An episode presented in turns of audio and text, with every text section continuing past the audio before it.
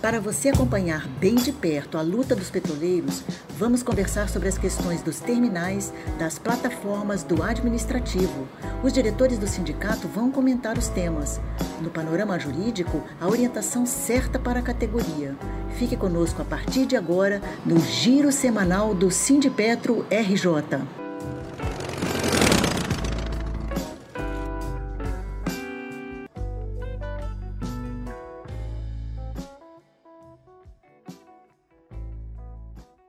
Olá, ouvintes internautas, estamos aqui com mais um giro dessa semana. Né? Aqui é a jornalista Rosa Maria Correia com vocês. Nós estamos recebendo nesse programa a participação do diretor Eduardo Henrique, que também é coordenador geral da Federação Nacional dos Petroleiros. Olá, Eduardo, tudo bem com você? Bem, Rosa, estamos aí. Também estamos com o diretor Igor Mendes, que é coordenador do setor jurídico do sindicato. Como é que está, Igor? Tudo bem contigo? Tudo jóia. Bastante tenso, mas tudo jóia. E também estamos aqui recebendo a presença do diretor Gustavo Marum, que também é diretor da FNP. Oi, Gustavo, como vai? Oi, pessoal, tudo bem? Nós vamos então começar com as principais notícias da semana.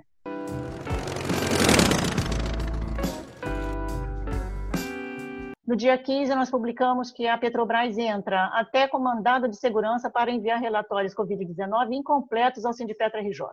Mesmo sob liminar judicial, a Petrobras não está entregando relatórios diários com as informações completas sobre a Covid-19 ao Sindipetra RJ. Igor, por favor, queria que você comentasse essa notícia. Pois é, Rosa. Infelizmente, a Petrobras continua adotando essa postura intransigente de não querer passar informações para os sindicatos, enfim, atuarem de forma mais efetiva. E frente a isso, ela fez um, após a gente ter conseguido liminarmente na primeira instância que a Petrobras enviasse os dados para os sindicatos, ela continua descumprindo essa decisão, não enviando eles completos, ela ingressou com uma das segurança tentando reverter essa decisão. Foi concedido parcialmente para não é, passarem os dados de, da, das profissões, né, dos, dos cargos de cada empregado, para não visar a identificação. A gente tentou recorrer desse recurso, né, fez pedido de reconsideração, foi negado e a gente fez agora o agravo para tentar sensibilizar os, os desembargadores no sentido de que a gente precisa desses dados para atuar com maior efetividade.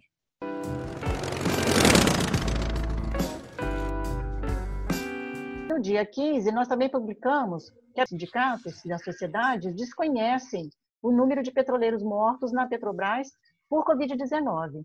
Né? Além dela não enviar os, os relatórios ao Sindicato RJ, ela também não envia isso para nenhum outro sindicato, nem para nenhuma federação, e a direção da empresa omite totalmente o número de óbitos, dados né, sobre os casos confirmados e suspeitos também que não aparecem nos relatórios, além de relegar também os dados referentes aos petroleiros terceirizados, criando uma subnotificação vultosa. Queria que, por favor, o Eduardo comentasse essa questão dessa omissão da Petrobras com relação à Covid-19.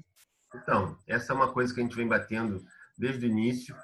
Toda a nossa política de tentativa de negociação com a Petrobras, que passava pela redução das atividades essenciais, pela medida dos protocolos, né, pela tomada dos protocolos mais seguros, etc. Toda a relação que a gente tentou ao longo de das primeiros primeiras semanas aí tentar construir, foi acho que foi dia 17 ou 20 de março por aí, a gente começou é, o isolamento e tal. É, todas essas medidas foram é, sendo não só ignoradas, como é, dificultada qualquer relação com a direção da empresa. Quando montaram a EOR, que é a Estrutura de Organização de Resposta, quando montaram a reunião semanal com a é, que participam RH, EOR e, e os sindicatos, né, e a FNP, toda, tudo isso foi o tempo todo dificultado.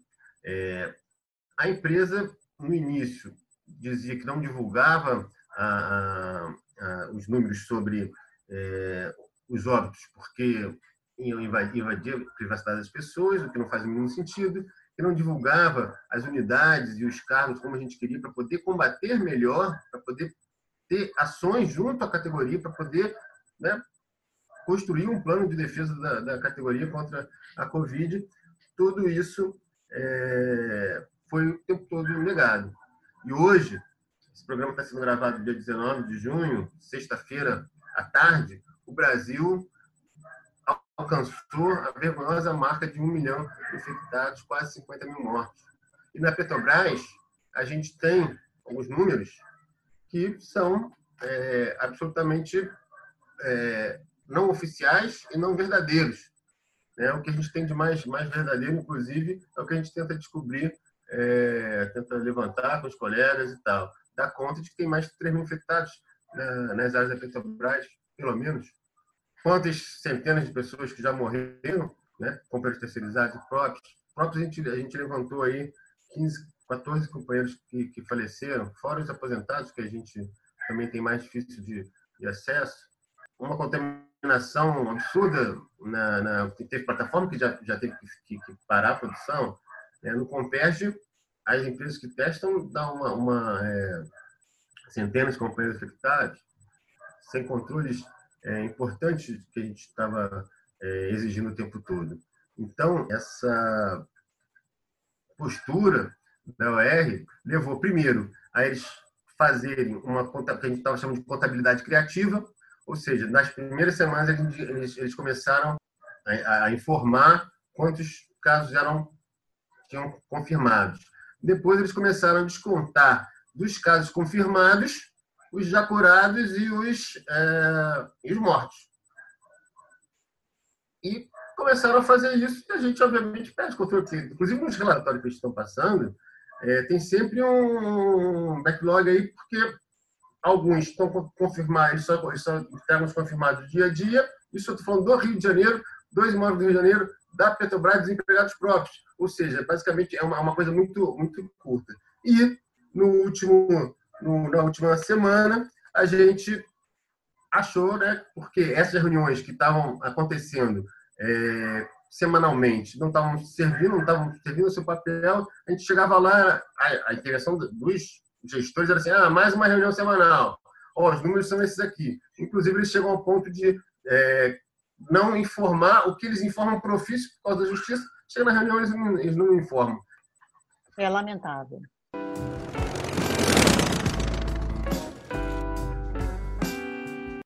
No dia 16, publicamos duas matérias sobre teletrabalho.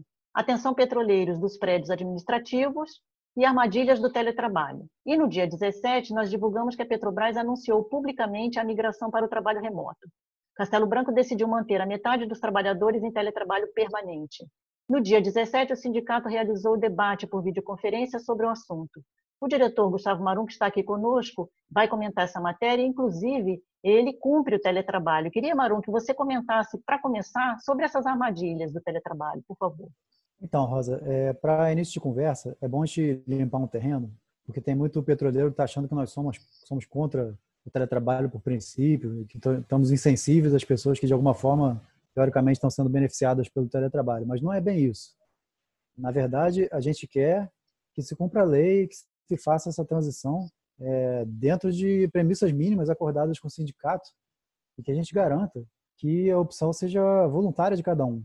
E isso não está sendo cumprido. Né? É óbvio que no momento atual de pandemia e necessidade de isolamento social, o teletrabalho surgiu como uma alternativa muito importante. Mas isso não necessariamente é o ideal para todos no futuro posterior. Né? Então, é, a gente tem que analisar caso a caso e tem que ter boa vontade da empresa em dialogar com os sindicatos para se chegar num, num bom resultado. Né? É, até porque os impactos sentidos no longo prazo podem ser é, tarde demais para reverter depois, até para as pessoas que são entusiastas da ideia de trabalhar fixamente no teletrabalho. Então, o que a gente quer gerar como reflexão é contextualizar essa questão né, do teletrabalho. É, e aí, a gente está vivendo numa gestão, né, a gestão que está empoderada aí, é a gestão que declarou intenções de privatizar a Petrobras. É a gestão que cortou um quarto do nosso salário em plena pandemia. Então, não dá para esperar boa intenção dessa gestão. Né? O que se passa na realidade? A gente tem que fazer uma análise crítica de como está sendo aplicado o teletrabalho. Na realidade, o que a empresa está fazendo é repassar custos usuais da, que são da empresa para o trabalhador, né? custos de infraestrutura, por exemplo, né? a questão de é, eletricidade, energia, é, internet, a própria água, etc. Né? E além de passar esses, esses custos, ela também passa alguns ônus e alguns riscos para o trabalhador. Né? Como é o caso da garantia da ergonomia, a garantia da salubridade, né? Será que, a casa, todas as casas têm condições ideais de temperatura, de luminosidade, etc. E o risco de acidente de trabalho, como é que fica isso? Né? É um limbo aí jurídico que não está muito bem definido e a gente não pode deixar simplesmente essa gestão atropelar e impor unilateralmente essas questões. Então, o que se percebe é que com o teletrabalho, na prática, a gente tem trabalhado mais do que nunca, né? Porque tem gerentes inexperientes, inseguros, que ficam pressionando os trabalhadores o tempo todo, né? Porque não tem mais aquela questão presencial. E tem muitas reuniões acontecendo simultaneamente, a gente é acionado o tempo todo no, pelo Teams, né? Então, a gente acaba percebendo que a jornada se estende muito e a carga se intensifica, né? Então, aliado a tudo isso, contextualizando ainda, tem também algumas questões aí, né? Como, por exemplo, a questão da curva forçada, né? Que a empresa está impondo, que gera um, uma grande ansiedade e uma perseguição de, modo que ninguém quer ficar na rabeira da curva porque tem um risco real de demissão. Então, isso aumenta a competitividade, isso gera ansiedade, estresse nas pessoas, né? depressão até. E aí você está com, com o, tra o, trabalho ao seu alcance ali 24 horas por dia, você acaba é, sendo impelido a ficar quase que online o tempo todo. As tarefas ao seu alcance e são, você é cobrado por todos os entregáveis. Né? Então, o que aconteceu na prática é que caiu uma fronteira entre dois mundos, né? o mundo do trabalho e o mundo do lazer, o mundo familiar.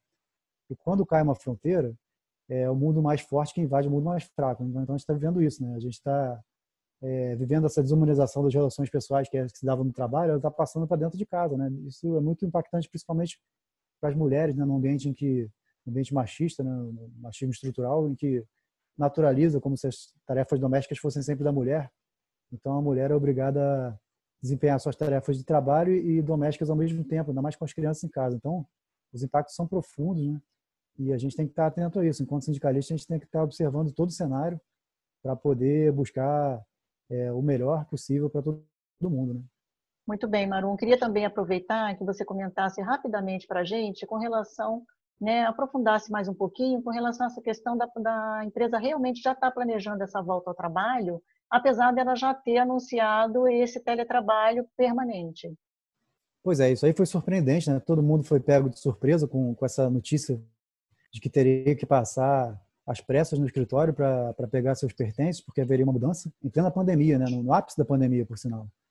E aí, o que se viu é que a empresa recuou dessa medida, mas não foi por nenhum tipo de benevolência ou preocupação com a força de trabalho, não. É, na realidade, ela recuou porque a, os planos vazaram para a imprensa e a imprensa repercutiu isso e pegou muito mal para a gestão, né, que, que, isso fosse publicizado. E aí, é, a gente vê algumas evidências aí do que a gente tem falado. Essa gestão trabalha com pouquíssima transparência, né? É, não, não, nos passa os casos de infectados e de óbitos do Covid, né? É, tem, e a resposta da, da empresa com relação a essa matéria, esse vazamento da matéria, foi muito ruim. Foi, foi assim, uma resposta ideológica é, que indicava ameaças, perseguições para quem pensa diferente ou para quem busca algum, alguns meios de se defender, é, é, acionando a imprensa, né? E é praticamente a lei da mordaça sendo estabelecida, dizendo que isso não poderia acontecer novamente. É, o presidente ainda citou que houve distorções na matéria, o que não é fato. Ele cita que houve distorções, mas não, não revela quais seriam essas distorções. Pelo contrário, a matéria estava é, apontando direitinho o que acontecia. Né? E se, se, realmente não houvesse nada errado, por que, que eles voltaram atrás então, né? Seguissem adiante então, né? Óbvio que eles estavam colocando a gente numa situação de risco. São alguns prédios é, teriam necessidade de ter centenas de trabalhadores é, acessando o prédio mais ou menos na mesma janela de horário para pegar seus pertences. Então é uma gestão que trabalha com fato consumado, com tentativa e erro, né? Vai empurrando para ver se a gente aceita e é que nem o governo, né? a gente diz que ele acerta quando recua. Né? São tantas medidas arbitrárias e, e, contra os trabalhadores que quando ele recua a gente fica feliz. É, na verdade, a gente se vê um contexto aí de, de questões descabidas, de oportunismo, né? fazendo transformações que nada tem a ver com a pandemia. Por exemplo, esvaziar os prédios é, e botar a gente no esquema de smart office, né? que isso tem a ver com a pandemia. Na verdade, é para diminuir os custos com o pessoal, precarizar as nossas condições e otimizar o retorno para acionista, né? o lucro para meia dúzia. É, pode se ver também, pode se citar também a questão da MS, né? Eles estão querendo entregar a MS para uma fundação é, privada que não tem nada a ver com a tradição da Petrobras, a gente não sabe como é que fica isso, e para isso vão gastar bilhões de reais. Então não tem nem a desculpa da economia, né? Eles querem, na verdade, precarizar nossas condições e deixar todos acuados e com, com condições muito piores de trabalho. Sim, Marum.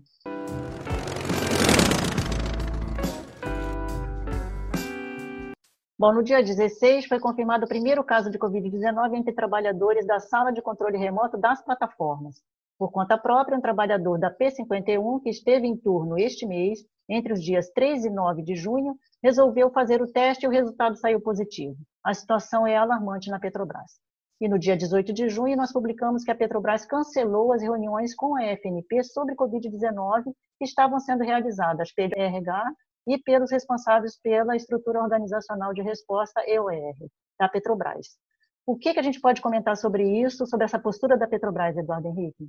A Petrobras, a partir de uma exigência dos, sindicatos, da FNP, de que, por exemplo, a reunião semanal não estava dando vazão, não só porque é semanal, né, no ritmo que a gente está enfrentando esse, esse, esse, essa pandemia, não só porque é semanal, como porque é, é, a gente ia para a reunião e não tinha resposta, não tinha medida nenhuma. Era uma reunião burocrática, lacônica, né? Literalmente, as pessoas bocejavam durante a reunião.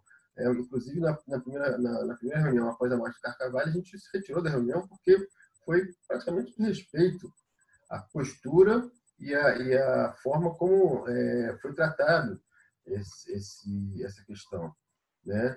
É, no dia, no fim de semana que, que o Carcavalho morreu, é, o RH estava entrando com ação para tirar, mandar de segurança para tirar do, do, do, a necessidade de informar os sindicatos sobre, os sindicatos, sindicatos no caso, sobre os acontecimentos do fim de semana. Então, a gente vê que, que a gente reclamou disso e fez uma lista, uma série de listas. Por exemplo, saber por que, que é, eles afirmam na norma técnica 28, que a gente queria ter conhecimento oficial, porque não passa nenhuma informação, está é, tá lá dizendo que IgG positivo, IgM, com IgM positivo pode pode estar tá, tá liberado para o trabalho. A gente está questionando isso.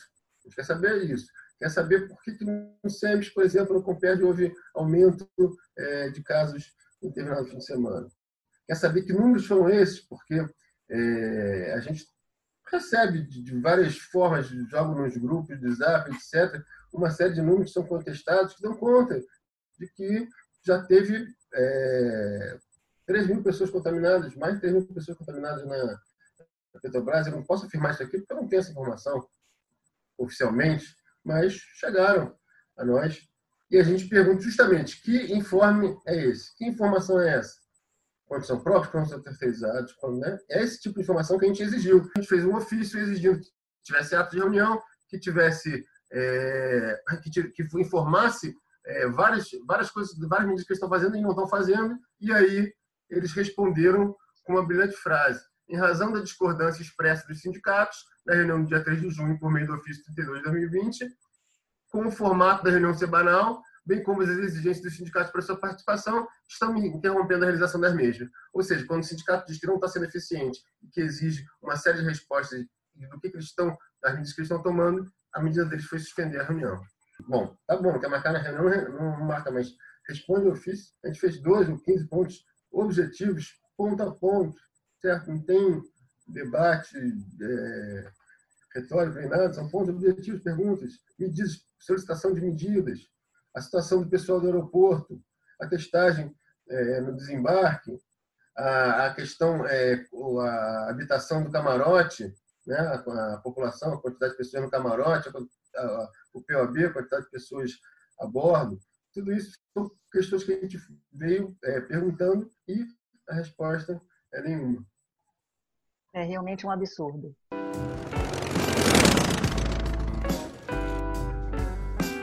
No dia 16, saiu a liminar sobre o CNCL, concedendo sobreaviso parcial às turmas que estão numa folga maior. Igor?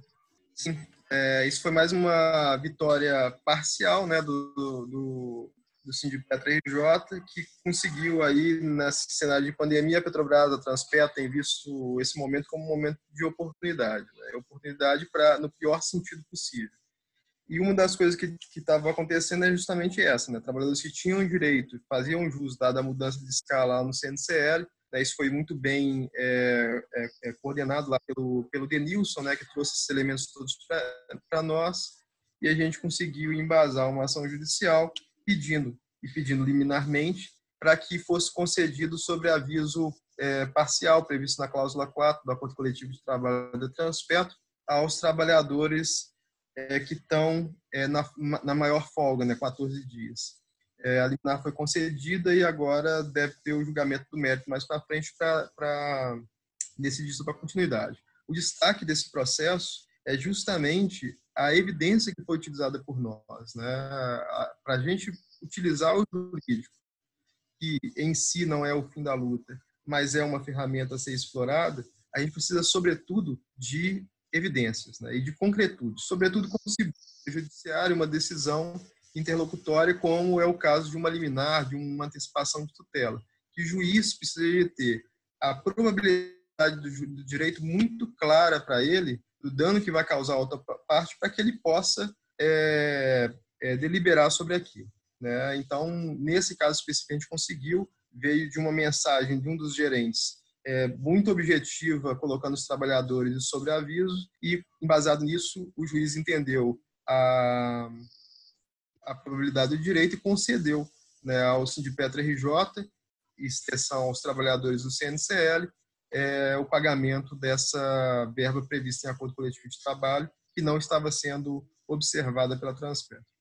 Aproveitando, Igor, rapidamente o informe jurídico sobre o questionamento da AMS em seis parcelas a partir de julho. Né? E queria também que você já falasse sobre essa audiência que vai acontecer no dia 22 no TST, por favor.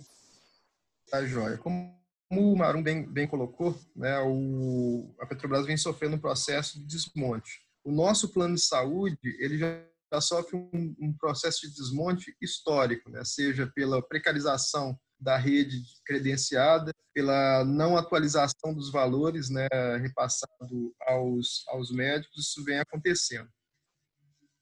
Uma das modificações também nos últimos anos foi a determinação, né, a imposição né, de que o 70-30 né, ele era cláusula, uma cláusula é, mais importante do que o reajuste que foi concedido historicamente ao longo da, do tempo. Né? Infelizmente, a, categoria aceitou essa modificação e a Petrobras vem desde então implementando esse 70-30, utilizando para a correção dos índices da área de saúde um índice previsto na área de saúde, mas que traz é, comparativamente a outros índices, uma distorção para muito além. Né? E disso resulta um desequilíbrio né, do, da relação que está colocada e é utilizado pela Petrobras, né, de custeio, e é colocado pela Petrobras para é, anualmente, e agora vai ser provavelmente anualmente, ter os reajustes. Né? Chega agora nesse mês, a Petrobras fala assim, ó, gastei tanto, né, ou gastei, e aí tem ainda tanto para isso está desequilibrado. Então, preciso de fazer o reequilíbrio do que foi gasto mediante ao que os participantes têm que, têm que contribuir. E aí, nesse sentido, tem os equacionamentos, que é o que vai ser feito agora a partir de julho, né, que varia conforme idade, conforme o nível salarial de cada um, tem a, a, a progressão lá desse equacionamento que vai ser em seis parcelas a partir de julho. Né? É, em relação à fundação, né, que o Marum tinha citado, no dia a, a FUP né, fez um acionamento mais direto no antigo PMPP, que foi o que deu origem ao acordo coletivo, que foi assinado e é válido até agora setembro, e que é, regulamenta a AMS tanto para os aposentados quanto para, os, para o pessoal da ativa, em termos de custeio, em termos de, de, de formas. Né? E a Petrobras está querendo criar uma fundação em relação a isso. E alegando que com isso ela vai inclusive ter economia, né? O que é um contrassenso, né? Porque você cria toda uma estrutura e essa estrutura evidentemente ela vai pesar né, no custeio da da MS em desfavor do trabalhador e é, cria essa estrutura sem qualquer ingerência dos sindicatos, né, sem qualquer participação do trabalhador. Frente a isso, é, foi acionado lá pela FUP o PMPP a FNP também veio a, a se associar a esse, esse movimento que estava sendo feito e deflagrou uma, um processo inicial né, de tentativa de mediação que vão ser ouvidas cada uma dessas partes separadamente para visualizar se existe possibilidade de continuar, continuidade nesse processo. É, então, na segunda-feira vai acontecer a reunião né, com o vice-presidente do TST e os sindicatos filiados à FNP para que a gente possa passar para o ministro a nossa avaliação de todo esse processo. Sim, obrigada, Igor.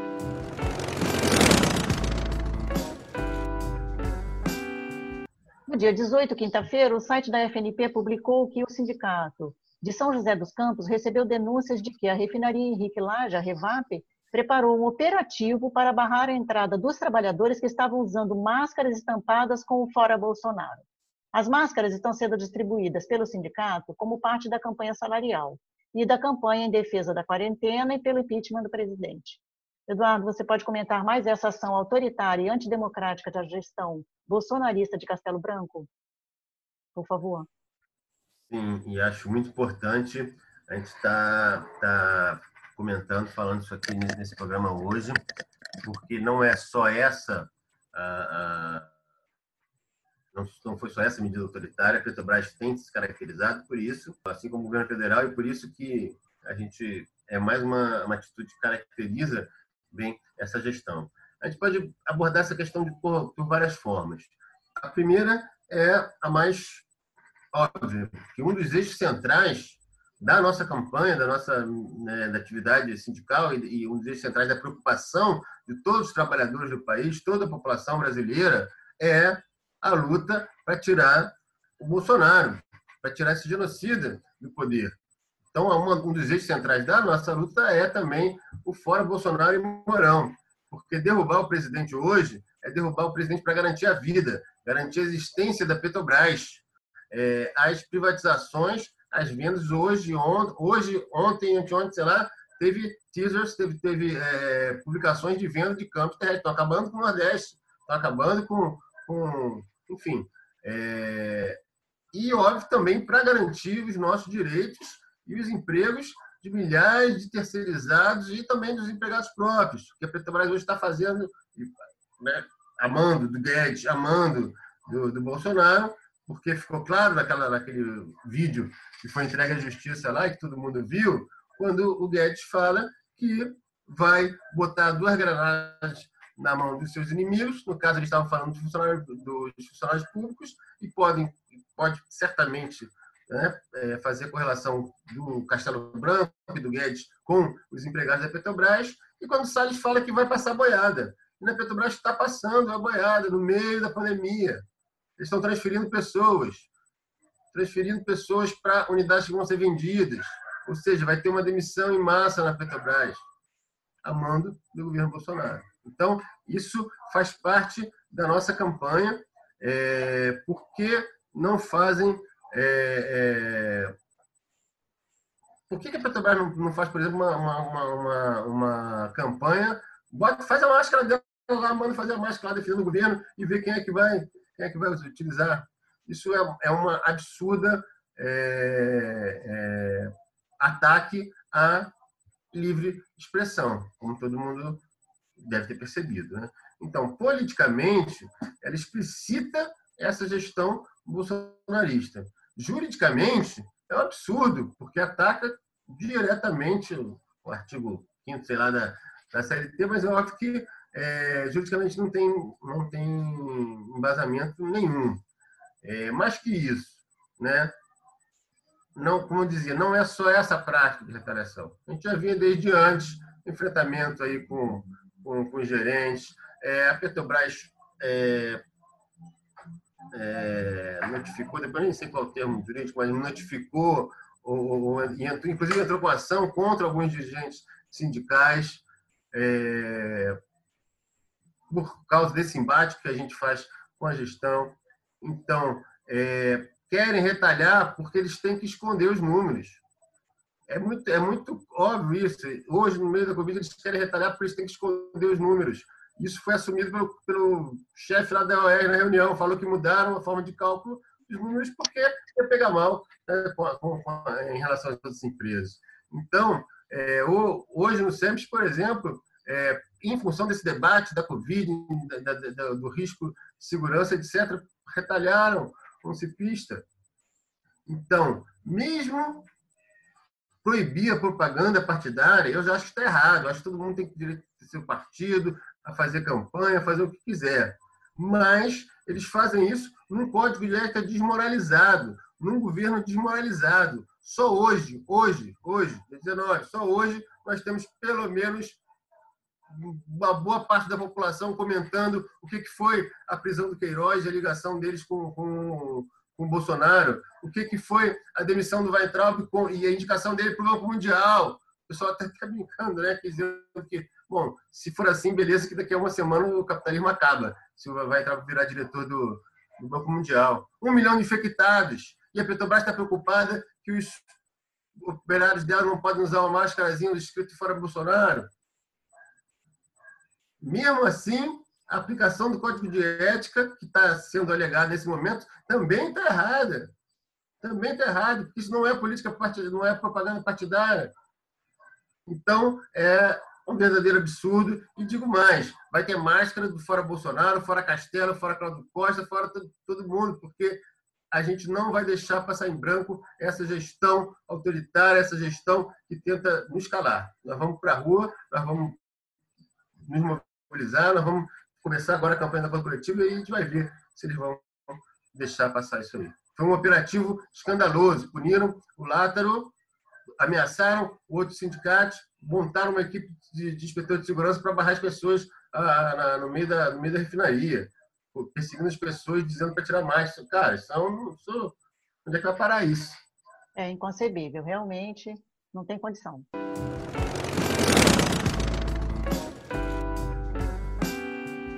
Bom, no dia 18, nós também publicamos que a Petrobras está na contramão do setor. Porque enquanto a Petrobras vende os ativos, a PetroRio, por exemplo, divulga que vai investir naquilo que a Petrobras não quer mais, exatamente com essas palavras, para crescer. A PetroRio está adotando uma estratégia que os economistas chamam de inteligente. Não vai perder tempo competindo com os gigantes, mas vai adquirir tudo o que eles não querem apostando num crescimento garantido, e quem apoia, inclusive, essa estratégia da PetroRio é o Banco Safra. Marum, por favor. Então, o que a gente está observando é que, infelizmente, o processo de privatização segue a pleno vapor. Né? É, a impressão que se tem é que até ele acelerou nesse momento, né? o que eu vinha dizendo. Eles estão se aproveitando para seguir essa diretriz que foi revelada, revelada aí na reunião ministerial, né? de passar a boiada. Né? Enquanto estamos todos preocupados em preservar a vida, garantir a segurança de todos, é, com isolamento social, esse governo cretinamente acelera as entregas das riquezas do país e da Petrobras também. É, então, a gente tem notícia aí, anteontem chegou a notícia de que estão entregando 100% dos ativos de Alagoas, né? estão desmontando o Nordeste. Isso vai ter um impacto muito profundo para a economia regional.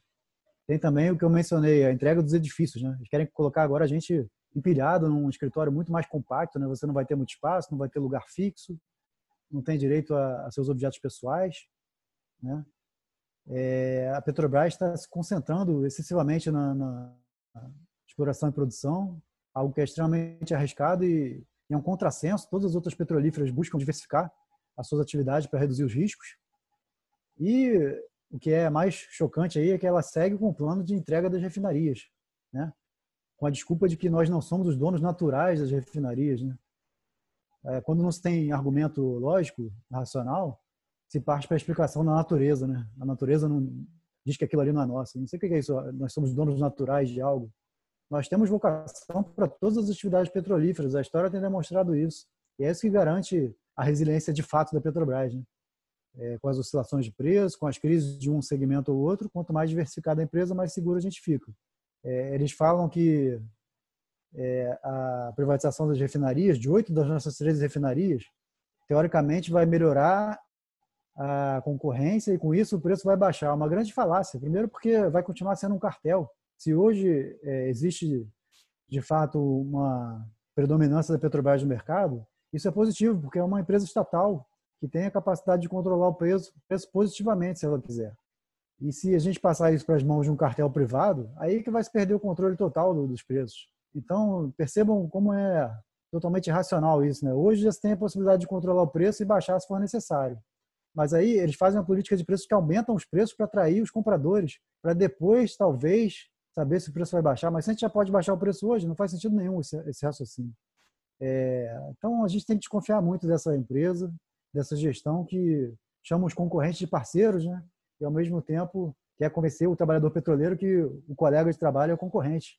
Né? Olha o absurdo de, de pensamento dessa gestão.